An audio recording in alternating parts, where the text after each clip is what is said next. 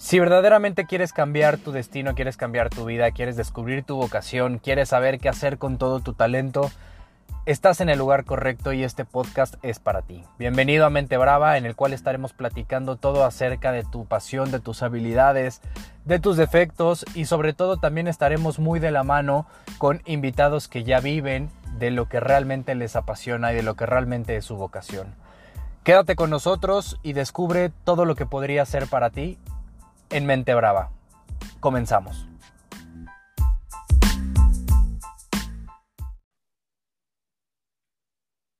Pues listo, bienvenidos una vez más a un episodio de Mente Brava, en el cual hoy tenemos a Carlitos Gatica. Carlos, ¿cómo estás?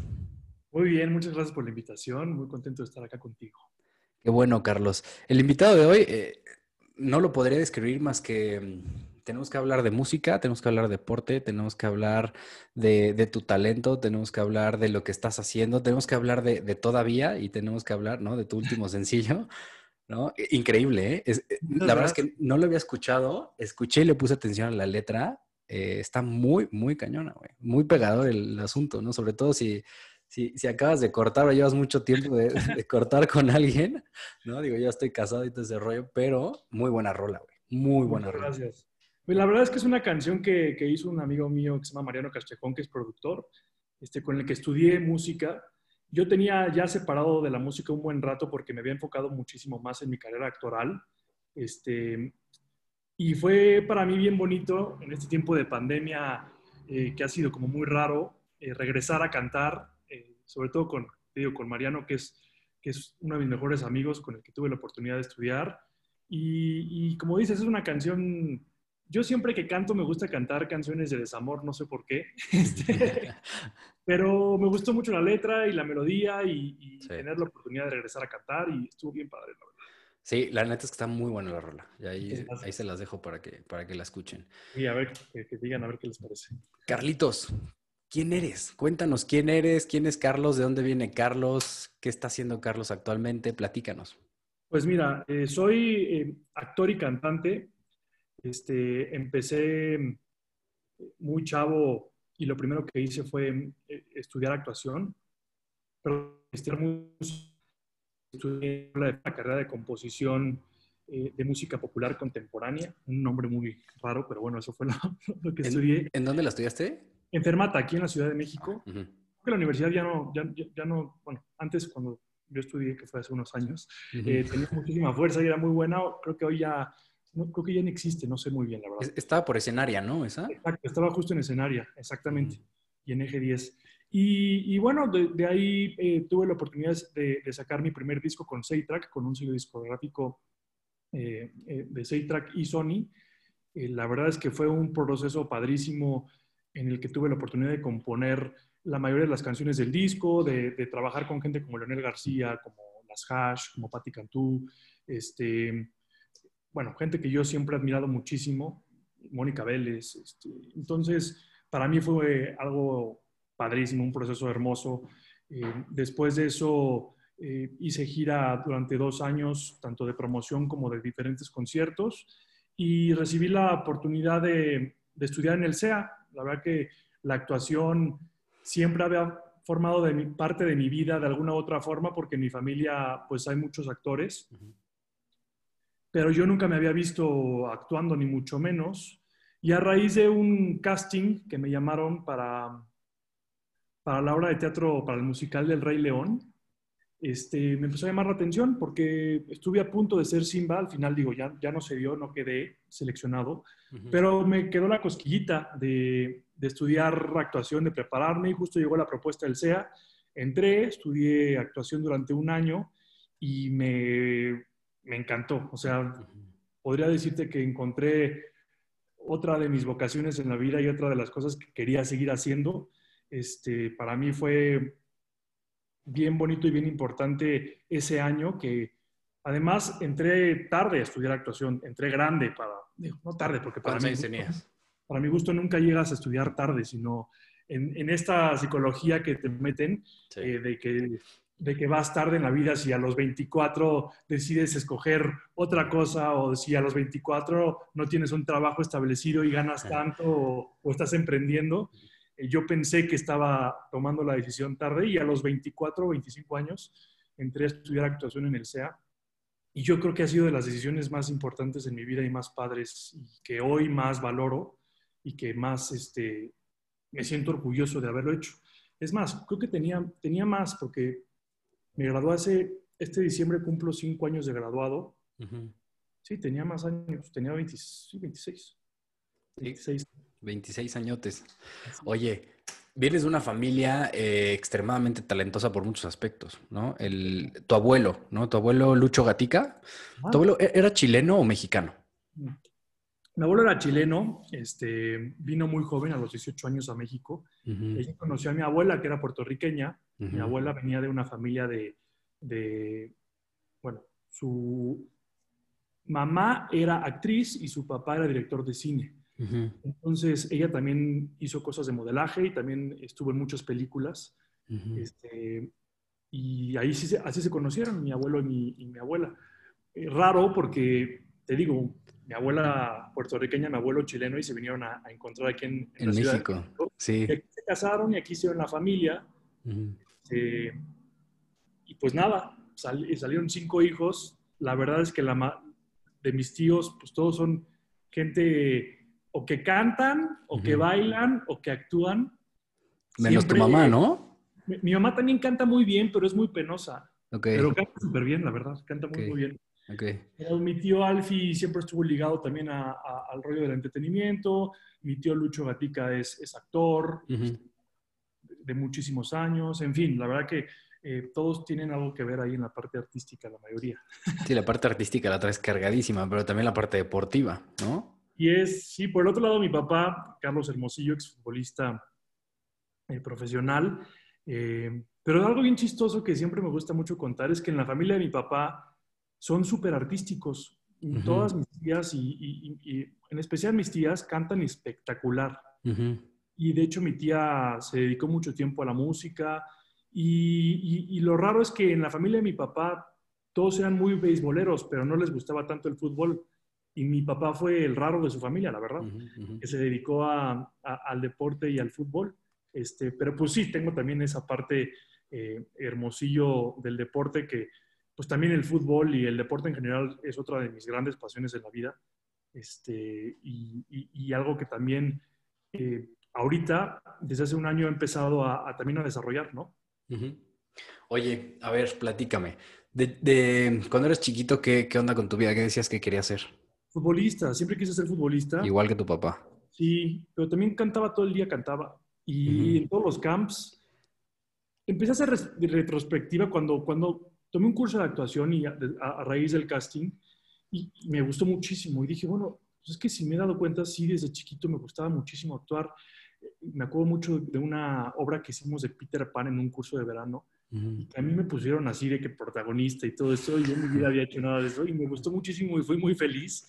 este, pero siempre me había inclinado por el fútbol, la verdad es que yo siempre he sido un loco de fútbol, crecí eh, yendo a los entrenamientos de mi papá, crecí este, pues viendo todo, todos los fines de semana, no nada más el partido de mi papá, sino todos los partidos, y la verdad que a la fecha siempre he sido un tipo muy loco en cuanto a deportes, ¿no? El fútbol, el americano, el box, todo el día me la paso ahí eh, viendo, investigando, aprendiendo y, y, sí, la verdad que así crecí. Por otro lado, en mi familia pues siempre se ha cantado. Mi abuelo, eh, tuve la fortuna de que mi abuelo viviera conmigo pues, prácticamente eh, los últimos 15 años de su vida. y, mi abuelo y yo compartíamos muchísimo porque mi abuelo también era fanático de los deportes, igual que yo, y pues cantante. Entonces, eh, en todas las comidas familiares siempre pues, era, terminábamos cantando. Eh, pues no sé, también la música siempre ha sido y ha formado una parte muy importante de mi vida, ¿no? Esas tres, esas tres cosas siempre han estado ahí presentes. ¿En qué momento tomas la decisión de estudiar primero música? O sea, ¿por qué se te cruza eh, la cabeza estudiar música y dejar a lo mejor el deporte? Fíjate que en esta búsqueda que tenemos siempre los jóvenes de querer encontrar algo diferente que nos haga este, únicos en el ambiente familiar, este, yo dije, me voy a la música, ¿no? Porque extrañamente yo veía la música como algo, eh, bueno, veía en mi abuelo como algo que sí se valía y en mi papá como algo que quería alejarme de eso, ¿no? Claro, pero bueno, así fue. Esas decisiones que tomas, que siempre he pensado que tomas una decisión relevante en tu vida muy, muy chiquito y con muy poquita información. Entonces, me dediqué a la música, que aparte en ese momento de mi vida sí era mi pasión más grande. Porque también eso pasa, ¿no? Va pasando la vida y los, los seres humanos somos muchas cosas y, Exacto. y dependiendo de los momentos que vamos pasando en la vida, pues vamos teniendo diferentes eh, cosas que nos llaman la atención y es normal, ¿no? Y en ese momento yo estaba súper metido en la música, me fui a un camp eh, un año antes, eh, tuve la oportunidad de irme a Boston, a Berkeley, a una universidad espectacular de, de música y ahí fue cuando dije, wow, esto me encanta. Y estudié la carrera tres años y medio, me faltó la mitad del semestre, pero no pude terminar porque pues empecé a chambear. Tuve la oportunidad de empezar a chambear, entonces me faltaron literalmente seis meses para poder terminar este, y así fue que tomé la decisión de, dedicarme primero a, bueno, de, estudiar primero eh, música. ¿En qué, empieza, ¿En qué empezaste a trabajar? ¿Cuál fue tu primer trabajo? En mi disco, este, bueno, empecé muy chavito a trabajar. Yo quería ganar dinero desde muy chiquito y, y empecé cortando telas en la parisina. ¿En serio? Padrísimo. Y después eh, eh, monté un localito de, de, clamatos con cerveza en el Estadio Azteca también. ¿En serio? ¿Cómo se llamaba el local? Las Aztequitas. Manches. ¿En qué año fue eso? Pues no me acuerdo cuántos años tenía. Tenía creo que como 19 o 20. Este, pero estuvo bien padre. Era, era padrísimo, era padrísimo. 2009, 2010, ¿no? Por ahí. más o menos. Qué chingón. Este, la verdad es que sí, estuvo padrísimo todo ese proceso. Y ya ahí fue cuando me decidí que quería estudiar música. Estudié, empecé a hacer mi disco eh, con uno de mis maestros de, de, ahí de, Fermata prácticamente en el último año. Eh, me quedaban dos semestres. Y me firmó Seitrack cuando ya... Por eso no terminé, porque hice mi primer disco los primeros seis meses y después me firmó Seitrack y me salí. Porque pues, pues ya empecé con, con, la promoción del primer sencillo y pues empecé a chambear. Ok. Eh, ¿En qué momento llega entonces ya la, la, actuación? O sea, estás en la música, haces tu disco y cuánto tiempo pasa para que llegue la actuación? Eh, entre, cuando terminé mi disco, la, la, promoción de que fue un año y medio, dos, eh, me pidieron ahí que, que tomara lo que hice. Me metí a un curso de actuación en Casa Azul este, y me encantó con el maestro Orto Soyuz, que es un gran maestro. Y la verdad es que me gustó muchísimo. Y te digo que tuve la oportunidad de hacer el casting este del Rey León y me fue muy, muy bien. Y dije, bueno, pues por aquí también hay una oportunidad este, importante. Justo me hablaron de Televisa, me dijeron que les interesaba que me metiera al CEA. Y al CEA. Estuve un año en el CEA, que fue para mí como te digo, pues el año más importante hasta ahorita de, mi vida, ¿no? Como que perdí muchos miedos que tenía. Bien. Este, aprendí cosas espectaculares. Me acuerdo que me gradué y me propusieron que me quedara un año más y yo me moría de ganas, pero pues ya estaba grande. La verdad, tenía que, tenía que seguir generando dinero porque pues tampoco podía. Claro. la vida. Este, pero a raíz de eso, de mi, de mi momento en el SEA, salí eh, me quedé en mi primer musical, que es Mentiras el Musical, en el cual llevo cuatro años. Después una de mis maestras me invitó a, asistirlo, asistirla en el SEA como maestro y para mí era bien importante seguirme preparando, así que le dije que sí. Y, bueno, también llevo cuatro años ahí asistiendo en, el SEA, primero con una maestra que se llama Rina y ahora con un maestro que se llama Alonso Íñiguez, que son dos grandes directores de teatro en México.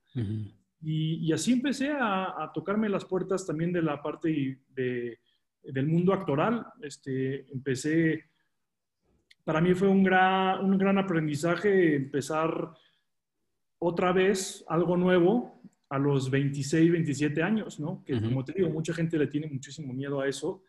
Y pues yo literal empecé a tocar puertas, a entregar mis fotos este, y, a, y a hacer papeles súper chiquitos. Me acuerdo que hice de policía y súper extrear. En Televisa, ¿no? En Televisa, ajá.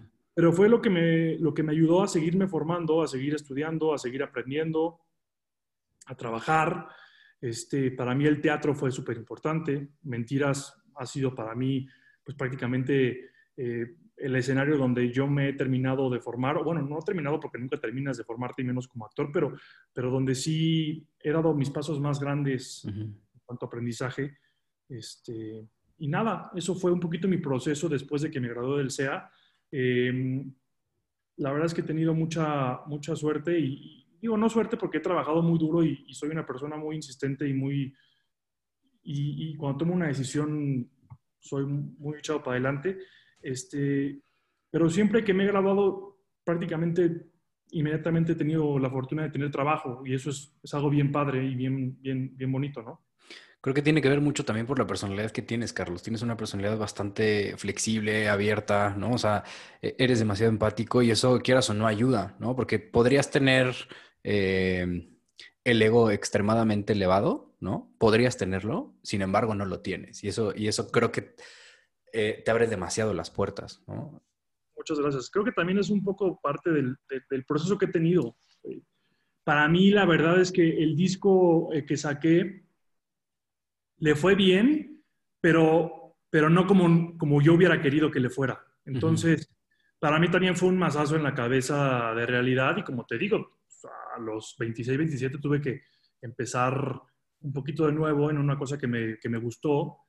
Y digo, sin soltar la música, porque hoy en día también estoy haciendo cosas de música. Estoy en un show desde hace tres años que se llama Mist, que es un show de canciones en inglés y en español en, ahí en Antara, en el Raga. ¿Dónde era el Raga? ahora es el Foro Total Play. Este, entonces, no, nunca he dejado de lado la música, pero me, empecé a enfocar muchísimo más en la parte actoral, eso sí es, eso es una realidad, ¿no? ¿Siempre has tenido el apoyo de tus papás? Siempre. ¿Hagas lo que hagas? Sí, siempre, eso ha sido lo más importante, porque es difícil, sobre todo en este tipo de carreras, Exacto. Eh, que no son carreras normales, la verdad, y es bien difícil. Primero tú aceptar, no aceptar, porque siempre sabes, ¿no? La verdad. Por ejemplo, tengo mi hermana chiquita que también se dedica a esto y desde chiquita sabíamos que se iba a dedicar a esto, a la actuación y a, y a, la música y a bailar y todo eso. Este, pero tomar la decisión de dedicarte a esto es complicado porque son carreras muy inestables. Son carreras en las que no tienes un sueldo, en las que terminas de grabar una película o una serie o una novela y estás desempleado. Entonces, este, tienes que ser muy organizado con, con, con tu tiempo, con tus finanzas y, tienes que, pues, que apechugar un poquito, ¿no? O sea, estar dispuesto a, digo, que, que, muchas veces es complicado y para los papás más, ¿no? Que acepten este tipo de carreras es, es, es más complicado, ¿no? Y que tú tienes una ventaja, ¿no? Que, que, al final tus papás conocen perfectamente el medio, ya sea deportivo o artístico, ¿no? O, músico, bueno, artístico, lo conocen perfectamente. Entonces tienes esa ventaja de decir, bueno, así es la vida, así funciona, yo lo he vivido, vi a mis papás, vi a mis hermanos, vi tal, ¿no? Eh, pero sí tienes que estar tocando puertas constantemente tú, ¿no? O sea, se te acaba un proyecto y a buscar el otro, ¿no? O desde antes ya estás buscando el otro proyecto. Sí, no, no, no, hay de otra. Este, y por ejemplo, ahorita en la pandemia, algo pues bien triste que, que, pasan muchos actores, que pasamos muchos actores, pues nos quedamos desempleados y nadie se acordó de nosotros. Esa es la realidad. Y fueron meses durísimos. La verdad es que, que, sí es una carrera bien complicada, es hermosa. Yo, yo cuando tenía 18 años yo tenía muy claro que yo nunca iba a hacer algo que, por lo que no me muriera de ganas de hacer. O sea, yo, yo siempre dije, yo no pienso estudiar una cosa nada más para entregar un título, eso jamás lo voy a hacer. Yo quiero hacer cosas que a mí me gusten y que a mí me llenen el alma y la vida. Y lo demás, siempre confiado en que, en que vendrá. Y hasta hoy así ha sido. Y la verdad es que pues hoy sigo pensando lo mismo y, sigo haciendo lo que a mí me gusta y lo que yo quiero hacer en ese momento y eso es lo que a mí me ha funcionado, ¿no? Pero a ver, a, partir de, de, de, esa...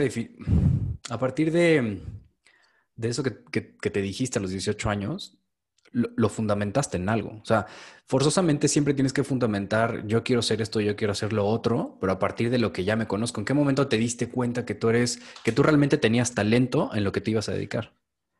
Pues la verdad es que yo desde chiquito siempre fui eh, muy insistente en cantar y siempre me preparé. Lo más importante en la vida es que pues, tienes que prepararte para lo que quieres hacer, ¿no? Yo puedo querer ser bombero, pero pues si no hago las cosas que hacen los, que quieren ser bomberos, pues no hay forma de que yo sea, ¿no?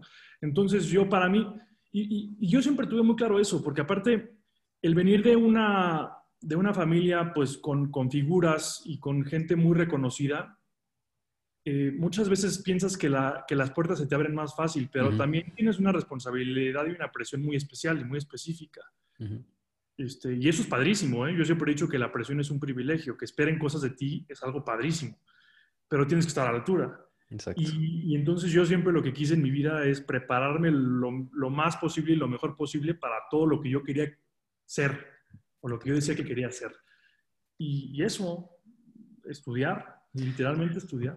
Y, además lo, que se espera de los apellidos, ¿no? O sea, porque, porque ahí e, el problema principal son los apellidos. Problema entendiéndolo en el aspecto positivo y negativo, ¿no? El problema principal son los apellidos, porque esperan, a ver, si tu papá fue un gran futbolista y fue esto, y si tu abuelo tuvo este apellido, y hizo lo que tuvo que hacer, pues no esperan menos de ti, ¿no? O sea, o que seas el más grande futbolista o que seas el más grande actor o cantante, ¿no?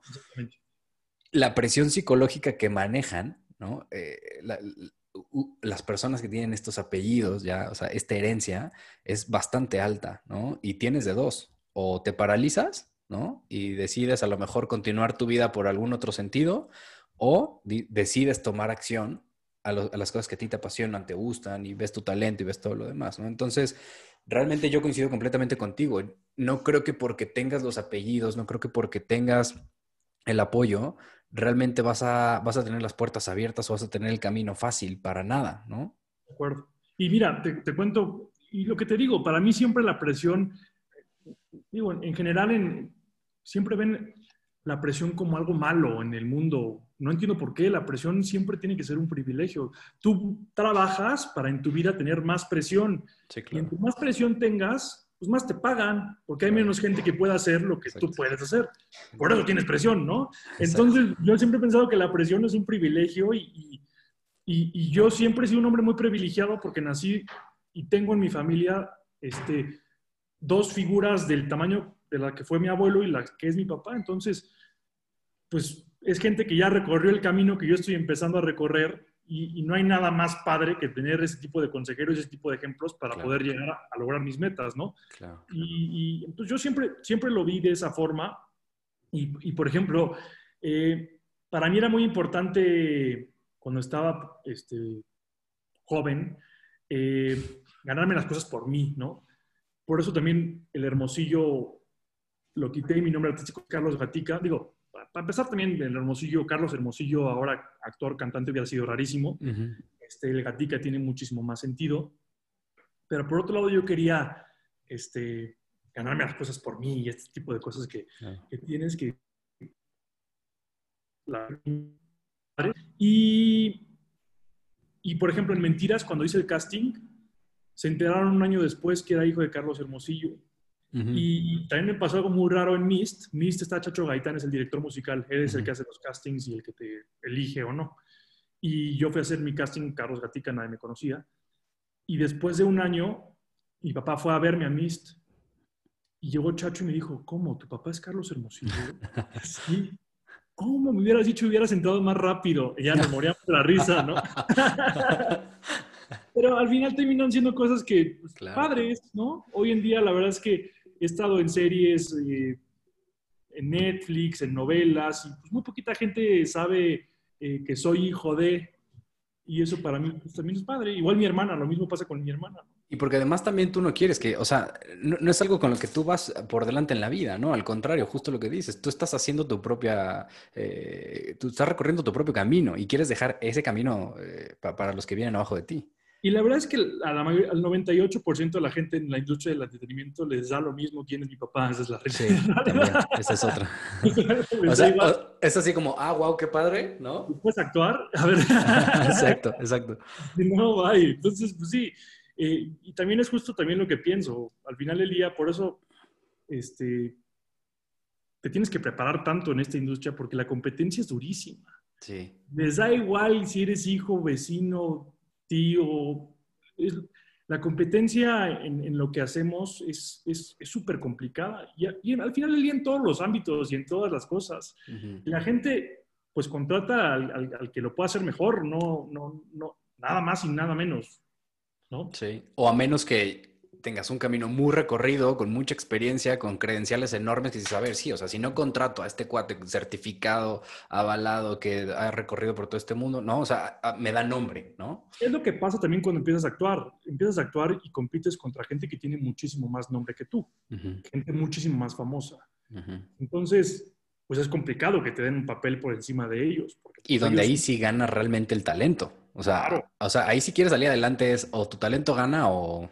Sí, completamente. Y al final del día, pues así es en todas las, las profesiones, ¿no? Sí, Pues tú llegas este, a tocar puertas con tu currículum claro. y pues tienes que demostrar y, al final contratan al más apto para el puesto. Pues aquí Claro. es igual. Aquí Sí. es igual. Sí, exacto.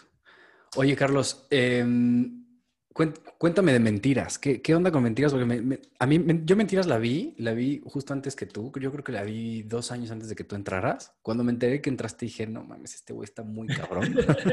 Porque además la obra es, es una fregonería. O sea, La verdad es que es, es para mí un orgullo enorme formar parte de, de Mentiras. En esta carrera es muy complicado tener un ingreso fijo, lo que te decía. Terminas un proyecto y estás desempleado. Y Mentiras es estos fenómenos que llevan 11 años en cartelera ininterrumpidos. Solamente se han interrumpido por la influenza, que pues no se podía porque cerraron los teatros, y pues ahorita por el COVID, que pues tampoco se puede porque cerraron los teatros. ujú. Este, pero fuera de ahí, siempre, siempre hemos estado en cartelera. Y, y yo me acuerdo que, como tú dices, yo fui a ver mentiras de chiquito, o sea, no chiquito, pero pues, pues, sí. Joven. joven. Más joven. ¿no? Y me encantó el musical. Este, Sí, cañón. cuando fui a hacer casting y me avisaron que quedé, para mí mentira significó muchísimas cosas, porque tenía un año estudiando otra vez, no tenía ingresos. Para mí fue volverme a sentir útil, Claro. dieron otra vez una primera oportunidad, pisar un escenario otra vez, que cuando una vez, una vez que pisas un escenario se vuelve una cosa adictiva y es algo hermoso, imposible de describir. En un musical con, la tra- con, con- con el nombre y, y con la historia que tiene mentiras. Y la verdad es que pues, ha sido un, han sido cuatro años espectaculares. El año pasado me tocó hacer toda la gira por, por, por, por la República Mexicana y fue algo padricísimo ujú.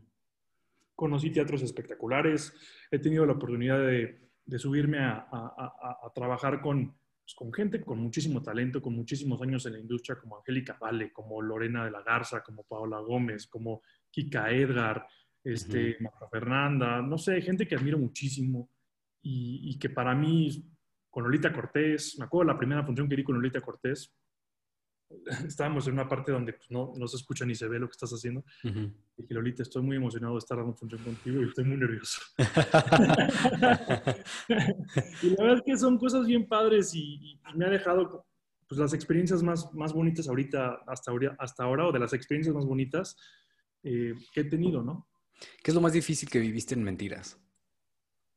Tuve una época difícil, una etapa difícil. Este, hacer teatro de manera profesional y estar a la altura y sobre todo estar haciendo lo mismo durante tanto tiempo es bien complicado. Este, porque pues, te puede llegar a aburrir, puede llegar a mecanizar muchas cosas. Entonces, para mí lo más complicado fue pues, mantenerte fresco, mantener el personaje fresco, este, encontrar nuevas motivaciones dentro del personaje, nuevas cosas dentro del per- mismo personaje, para ir todos los fines durante cuatro años a hacerlo lo mejor posible. Porque pues, al final del día, el teatro tiene esta cosa de que la gente va y paga un boleto y no Sí. existe esta cosa de que me siento mal y hoy voy a dar la función al 50%. No, no. Sí, no. A la gente no, no, no va a llegar. eh, Primera llamada. eh, queremos informarle que el actor que va a ser Emanuel hoy no se siente tan bien. Exacto. Queremos su comprensión. Pues no, la gente va y se siente y paga un boleto y está esperando el mismo espectáculo que ya vio o que le han recomendado que vaya a ver. Entonces, Y- que siempre- Y que lo puede llegar a ver por, el, por la obra, ¿no? Por el nombre de la obra, por el nombre de- de- del musical o por las personas que están, ¿no? Por, por los artistas que están ahí. Entonces imagínate si de repente dicen es que Carlos Gatica tiene gripita y hoy, y hoy no puede, ¿no? Pues no. o te duele la cabeza o, y, y a la gente le da igual, a la gente va al teatro y paga un boleto y quiere Sí. ver la mejor versión de, de- de- de- de ti, ¿no? Y de cada uno de los actores y de la obra. Y eso es, esto es padre, pero es complicado, ¿no? Claro, sigue siendo presión. Al final de cuentas sigue siendo presión y sigue siendo adaptarte al cambio, ¿no? O sea, realmente es o lo haces o lo haces. ¿Hay alguien que te haya dicho que, que- que no vas a hacer o que no vas a poder? Sí, muchísima gente. Ok. Sí, mucha. ¿Recuerdas alguna experiencia así? Pues mira, la verdad es que tam- también te voy a decir qué pasa. Como, como, como, como nos dedicamos a algo en el que estás expuesto Ujú, todo el tiempo, es- tenemos, digo, es algo padrísimo, porque al final del día, qué padre que te reconozcan por tu trabajo, ¿no? Exacto. A, a todo mundo le encanta, le encanta eso. Este, pero de alguna u otra forma, al ser más públicos que la mayoría, o ser una profesión mucho más pública que la mayoría, la gente cree que puede opinar sobre cómo va tu carrera y cómo no, ¿no? Te dicen, ¿por qué llevas cuatro años en mentiras? ¿Por qué no sigues creciendo? Y, y, pues no saben, ni siquiera entienden lo, difícil que es llegar a mentiras. Y, cómo funciona. ah, y cómo funciona. Y las otras cosas que estás haciendo y que estás construyendo. Y, la verdad es que mucho de la, de la carrera de, del actor y, de la música y, del entretenimiento es, es, construir sin que los demás vean. Exacto. es sembrar, sembrar o, ir construyendo poco a poco sin que los demás vean. Y al final del día, de repente, ¡pum! Y, la gente solamente ve eso, ¿no? Pero no ve todo lo que hay detrás, todo el trabajo que hay detrás, todos los días de sufrimiento y de llorar y de cuestionarte, ¿realmente escogí bien lo que estoy haciendo? ¿Qué estoy haciendo con mi vida? ¿Para dónde voy? Ya sabes. Sí, sí, sí. Lo, sé perfectamente. y al final del día, lo que me parece a mí bien padre y bien chistoso es que nos pasa a todos. No importa la carrera que, que escojas. Todos tenemos estos momentos de, de decir, madres, a lo mejor me equivoqué, no tendría que haber estudiado esto, si hubiera hecho esto. ¿Te ha pasado? O sea, ¿te, ha pasado en algún...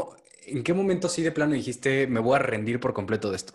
No, muchísimas veces. Yo me acuerdo que una vez llegué a ver a mi papá y le dije, puta, yo creo que ese es el, último año que me dedico a esto y si no agarro algo padre, me retiro y hago otra cosa. ¿Y qué te dijo tu papá? Me, pues me dio, sí, me dijo, ah, pues está bien, tú decide. Mi papá siempre ha sido muy libre y siempre nos ha dado la confianza para que nosotros decidamos. este, pues, es nuestra vida al final, ¿no? Claro. Él nos puede decir su percepción y su, su, opinión, pero nunca ha tratado de imponernos algo, siempre nos ha dejado de elegir. Y, y, y así fue, y, y, fue cuando, cuando agarré mentiras. O sea, fue justo cuando me gradué, que pues llevaba un año sin trabajar, te sientes rarísimo, tienes 27, ves a los demás que ya están formando, este, ya están casando amigos míos y cosas así. Yo estaba saliendo de estudiar te pones solito una presión que no tienes por qué, ¿no? Al final del día creo que las cosas, cada quien tiene tiempos diferentes en la vida, cada quien busca cosas diferentes en la vida y la vida de los demás no tiene por qué ser una cosa que te imponga a ti algo, ¿no? al final del día tú tienes si tú tienes claro lo que tú quieres llegar a ser y lo que tú quieres, pues lo que hagan los demás, qué padre por ellos, ¿no? Exacto. Pero no tiene por qué a ti condicionarte, creo. Sí, no, sí y no, ¿no? O sea, al final no tiene nadie por qué condicionarte, pero al final te condiciona, ¿no? Y te condicionan tus, o sea, te condicionan tus amigos, te condicionan tu familia, te condicionas, tú mismo te estás condicionando y estás diciendo, es que este cuate ya va por allá y, ¿no? Justo lo que decías, ya se casaron, ya hicieron esto, ya hicieron lo otro y yo, ¿para dónde voy? Pero pero coincido completamente contigo. Yo creo que nadie en esta vida, nadie dice voy primero que todos. Nadie, en, ningún momento. ¿no? Siempre, estás, siempre eres o el último en algo, o el de en medio, o el que va hasta arriba, pero con esa presión de manejar y decir, a ver, tengo todavía que, moverle muchas cosas.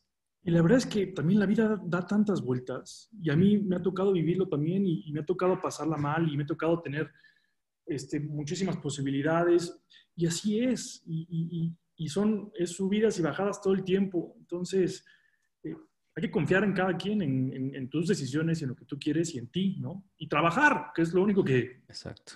Que, que es la única este, forma, ¿no? Exacto.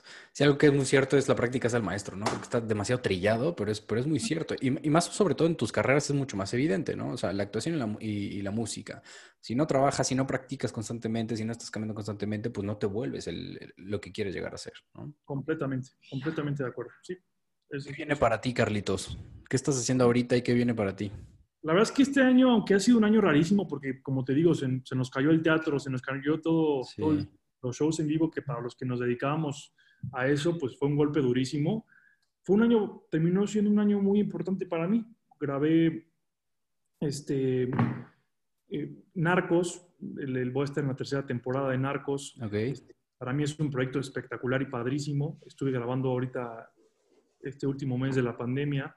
este, eh, grabé también unos capítulos en una novela, que también es algo que había dejado de hacer un ratito, y, regresé y, fui muy feliz, lo disfruté muchísimo.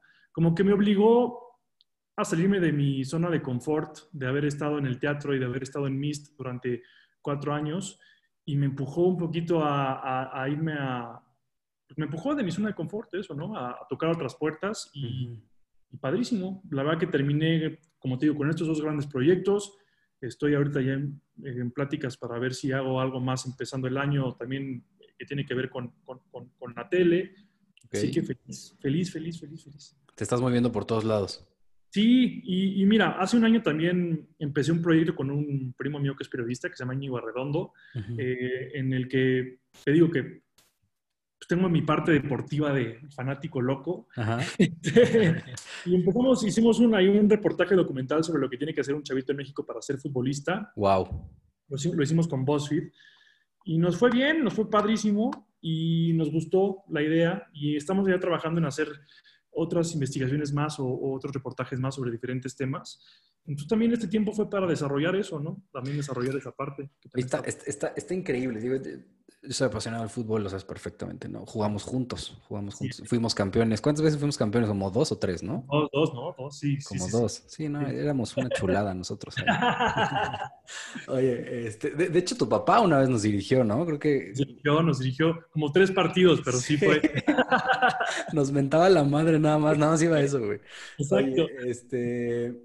Pero justo esto, esto que platicas, a mí me, me encanta y me apasiona, porque eh, a ver, yo también jugué fútbol, ¿no? Fui ese niño que, jugó fútbol, que le intentó, que jugó en todos lados, este, en América, estuve en Atlanta, estuve en Salamanca, estuve, ¿no? Y al final llega un punto de mi vida, me acuerdo que en Salamanca, estaba viviendo en, Guanajuato y dije, no, o sea, quiero estudiar, ¿no? O sea, no me veo, ¿no?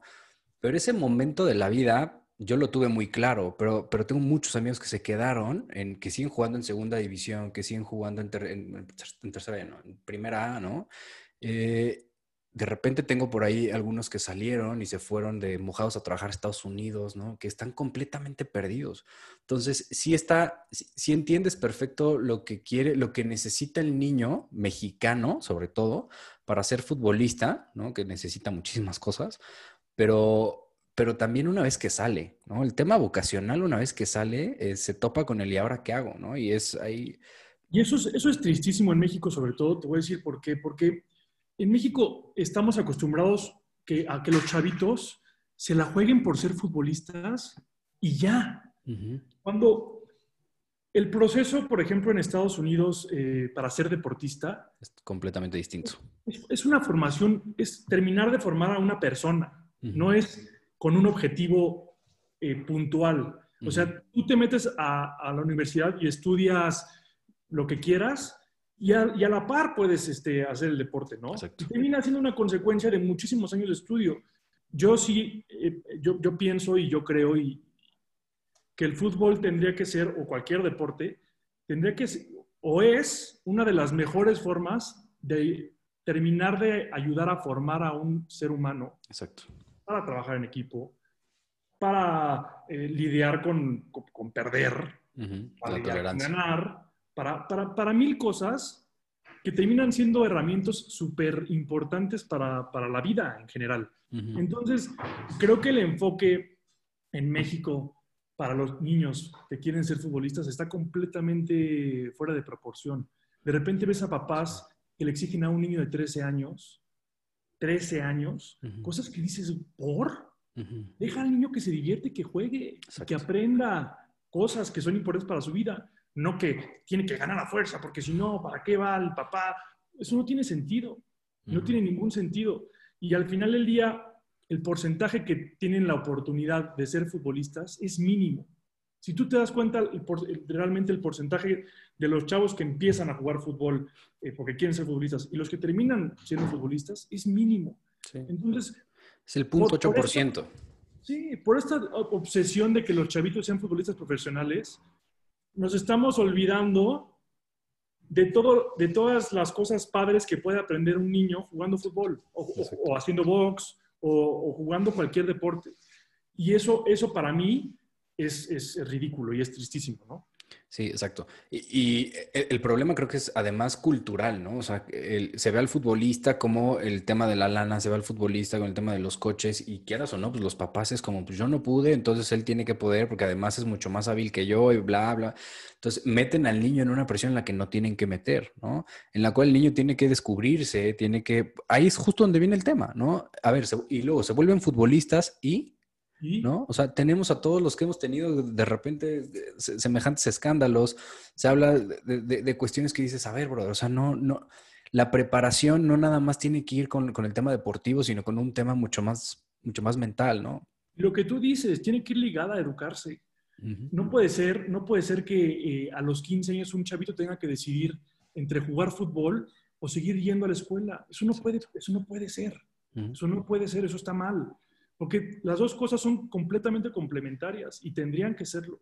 O sea, no puede ser que un chavito a, esa edad decida por una cosa y que si no, si a los 18, 19, 20, 21 años no, no sucede, pues ya no se formó, ya no se educó y, ya tiene este, una brecha por recorrer muchísimo más complicada, ¿no? Exacto. Pero también viene mucha, mucho tema de infraestructura, ¿no? O sea, creo que desde universidades, desde las preparatorias, eh, secundarias, primarias, ¿no? El, todo el sistema educativo en México necesita ir orientado hacia un, hacia un sistema. Pero bueno, eso ya es... cosa, ¿sí? Y también los entrenadores. En México faltan muchísimos formadores de verdad. Cañón. Hay mucha gente que, que entrena chavitos que no tendría que estar entrenando a chavitos, ni tendría que estar entrenando a nadie. Que te dicen, o estudias, o estudias, o juegas. No puedes hacer las dos eso no tiene ningún sentido. Exacto. Entonces, creo que si pudiéramos cambiar algo y si yo tuviera una varita mágica sería en, formar mejor a la, gente que va a formar a los chavitos, ¿no? Eso, eso para mí sería lo más importante. Y es que es igual como, como, la, como la primaria, ¿no? O sea, es igual como en la escuela. O sea, hay maestras que no deberían de, estar frente a un grupo de niños, ¿no? Por todo el problema psicológico que pueden llegar a tener. Yo me acuerdo perfecto, hablando de fútbol, eh, eh, cuando estuve en la NOAC del Norte, este, tenía un entrenador que, me, que, que, nos gritaba literal, pues por eso ustedes están aquí, porque fueron unos fracasados en el deporte. Y es así como, o sea, él, el, frustrado era él, güey, ¿no? ¿Qué pasa? El frustrado estaba, era él, ¿no? Y nosotros estábamos así como, güey, estoy muy feliz aquí, güey. Yo voy a decir que es lo peor. Bueno, no, lo peor y lo mejor. Lo peor es que está, hay, hay, hay, hay entrenadores que, que forman a chavitos que, que, déjate tú que les puedan arruinar su vida futbolística. Les pueden arruinar la vida a los chavitos. Es súper delicado ser maestro de cualquier cosa de un niño si no estás bien capacitado, de verdad hay gente que le puede arruinar la vida a un niño por comentarios este, estúpidos. estúpidos ¿no? Y por otro lado hay maestros que te cambian la vida. Sí. Tú tienes un buen maestro y, literalmente te ayuda a escoger lo que tú quieres ser, ¿no? Y, lo recuerdas para siempre, güey. Lo recuerdas siempre. Entonces, eso es el valor, la importancia que tienen los maestros, que muchas veces en México se nos olvida, la verdad. Tú eres maestro ahorita, ¿no? Soy maestro y es una faceta que me encanta, la verdad. Es una faceta de mi vida que amo, que me encanta, que disfruto muchísimo y que también pues, la, he ido descubriendo, ¿no? Con el tiempo. Sí, totalmente. Coincido completamente contigo. El tema de la docencia, yo también doy, clases, ¿no? Bueno, doy, clases de psicología y educación. este, y es algo, ahí, hablando de la vocación, ahí descubrí otra vocación, ¿no? O sea, realmente, y, además es, es, padrísimo porque te das cuenta cómo transformas la vida de la gente. Tú hablabas ahorita de los niños completamente, pero pero yo me he dado cuenta cómo, cómo he podido impactar de cierta manera, ¿no? En, a las personas a las que les he dado clases, ¿no? Y es increíble que luego vengan contigo y te, empiecen a decir, oye, chava, esto, oye, lo otro, ¿y cómo le hago aquí? O sea, dices, wow, ¿no? O sea, te pega en el ego, pero en el ego sano, ¿no? que dices, vamos bien, ¿no? Es bien bonito, sí. Exacto. Oye, cuéntame un poco más de tu, ya, para ir cerrando, para que ya te vayas a, a, hacer tus, tus, cosas, cuéntame un poco más sobre el proyecto que, que, que traías con tu primo, este tema de fútbol. Pues mira, la verdad que esto, pues estamos, lo, estamos este, terminando de, construir. Ok. Este, queremos hacer, digo, tuvimos esta oportunidad con BuzzFeed, este, con BuzzFeed News. En México todavía existía BuzzFeed News cuando sacamos este pequeño reportaje documental. Ahora estamos armando el proyecto eh, sobre diferentes temas. Eh, tenemos ahí uno del Cruz Azul, tenemos uno con diferentes personalidades. Eh, para mí es bien importante que la gente entienda que que este tipo de, porque por ejemplo, ahorita con la muerte de Maradona, que hay mucha gente que lo idolatra y hay mucha gente que lo odia. Pero para mí es bien importante que, que la gente entienda que, que, son humanos y son personas, estos grandes deportistas, estas grandes figuras que, que muchas veces admiramos. Y, y, y, me gustaría mucho que, que conocieran un poquito, yo lo conozco porque pues mi papá es uno de ellos, pero que conocieran un poquito la versión también de, de los grandes deportistas o de los grandes entrenadores o de, de cómo se formaron y cómo son como personas, de, de, su día a día, de cómo crecieron, de qué pasó cuando se retiraron, de cuál es la vida después del fútbol o del deporte, este, que es bien complicado para muchos y a muchísimos les cuesta un trabajo enorme, pues encontrar otra cosa en su vida. Para un futbolista profesional, a los 35, 40 años, se le acabó su carrera y tiene que buscar otra cosa. Entonces, eh, queremos hacer algo relacionado a ese tema. Este, y bueno, en fin, tenemos ahí, queremos hacer algo con, también con el fútbol femenil, que es algo que está creciendo y que ojalá que siga creciendo muchísimo más en nuestro país. Ojalá. Entonces, pues en eso estamos, estamos desarrollando este tipo de ideas para el año que entra ya poder hacerlo. ¿no? no cabe duda que hablar contigo, la verdad es que es hablar de pasión pura. ¿no? Y, qué fregón, qué fregón de verdad, qué fregón encontrar personas que todos somos así, todos, ¿no? Pero qué fregón encontrar personas que tienen tan determinadas sus pasiones en la vida y que además las encaminan para llevarlas a, actuar, ¿no? O sea, porque mucha gente dice o decimos así como, a mí me encanta esto, pero no porque no tengo el apellido, no porque no tengo dinero, no porque no tengo esto, no porque no soy guapo, no porque no tengo cuerpo de modelo. Es así como, brother, o sea, ¿cuántas personas en la vida? Exacto, hazlo. Y ya después te vas a dar cuenta si sí o si no, ¿no? Sí, pero sobre todo, yo sí, lo único que yo puedo decir es, confíen en ustedes y trabajen por lo que quieren, porque no es nada más decir quiero ser eh, cantante, quiero ser actor, quiero ser abogado, quiero ser lo que sea. este, no, pues hay que trabajar, hay que trabajar duro y hay que estudiar y, hay que, y, aparte, y, no, y también se vale de repente hacer una cosa y darte cuenta a los tres años que, pues, que pues, la neta no. Corregir y no pasa nada. No pasa nada. A es que tu mentalidad... a la gente no le importa o no tiene por qué importarle tu vida. El que tiene que estar Exacto. tranquilo en las noches con sus decisiones eres tú y solamente tú. Y es más, si no estás tranquilo, mucho mejor, porque quiere decir que estás cambiando, güey, ¿no? O sea, entonces, y, tú tienes una, a ver, nuestra generación es una generación en la cual ese tema de proyectos y ese tema de cambiar y ese tema no nos da miedo, ¿no? Al contrario, lo estamos busque y busque. Eh, otras generaciones, pues ya se hablará, ¿no? Para las nuevas generaciones van, van mucho más acelerado este aspecto, ¿no? Las nuevas generaciones, todos los centennials, ¿no? Eh, de verdad son proyectos menores, pero además eh, yo veo en ellos mucha, mucha pasión, mucha pasión en muchas cosas, ¿no?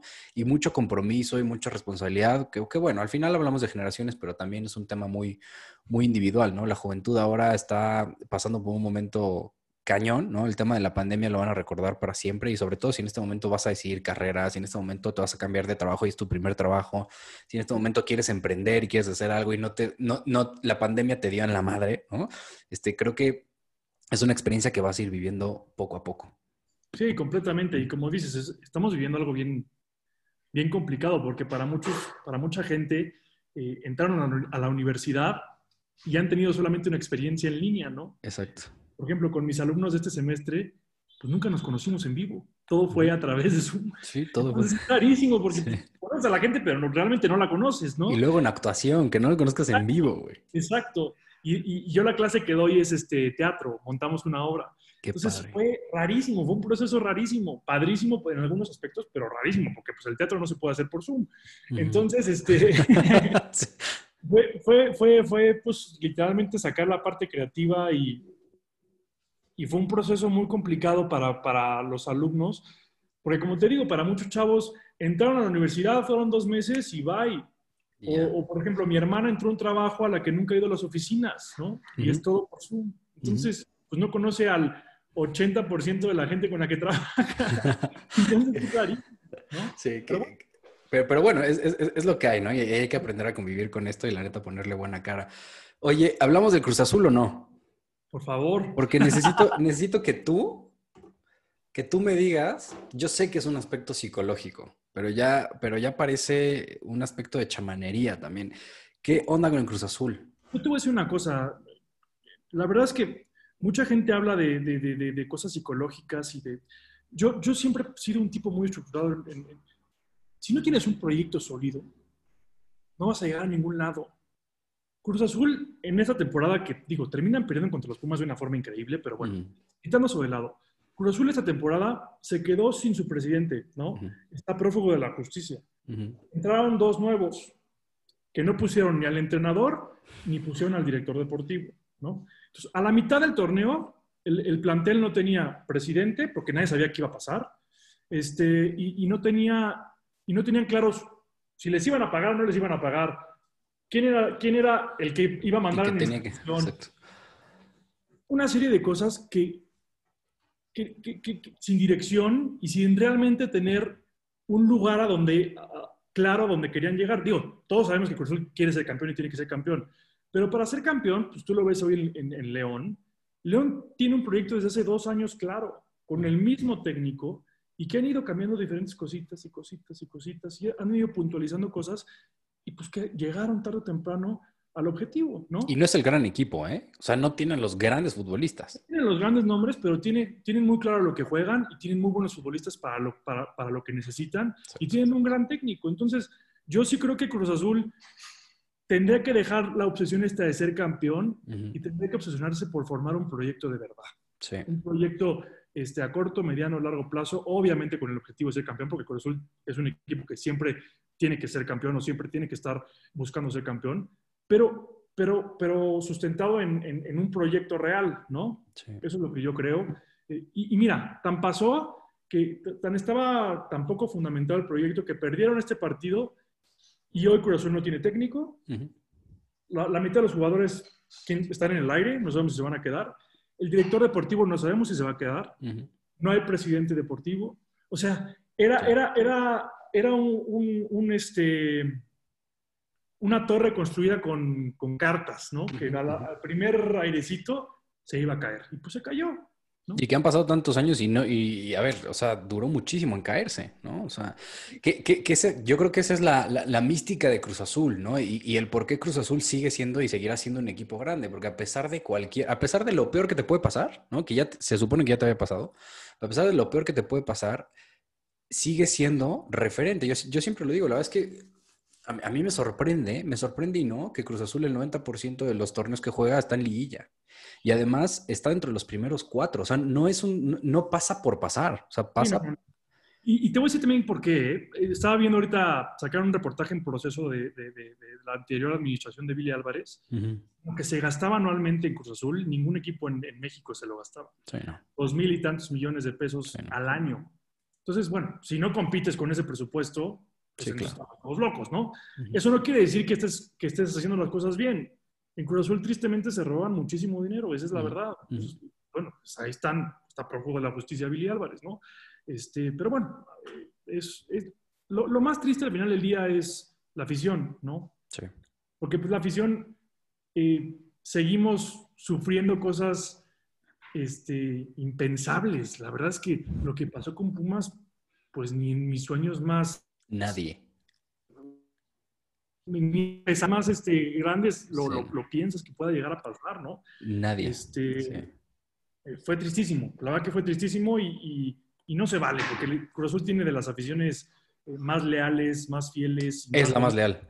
O sea, me, me, queda claro que es la más leal de todas. Es la del Atlas, la verdad que son son aficiones que no se merecen, no se merecen este, los equipos que tienen. Y el Cruz Azul, yo siempre he dicho, la Cruz Azul es una de las instituciones más bonitas que tiene este país. Es una institución hermosa. Eh, tristemente, pues, la gente que ha estado ahí al mando, pues ha hecho eh, pues todo mal, ¿no?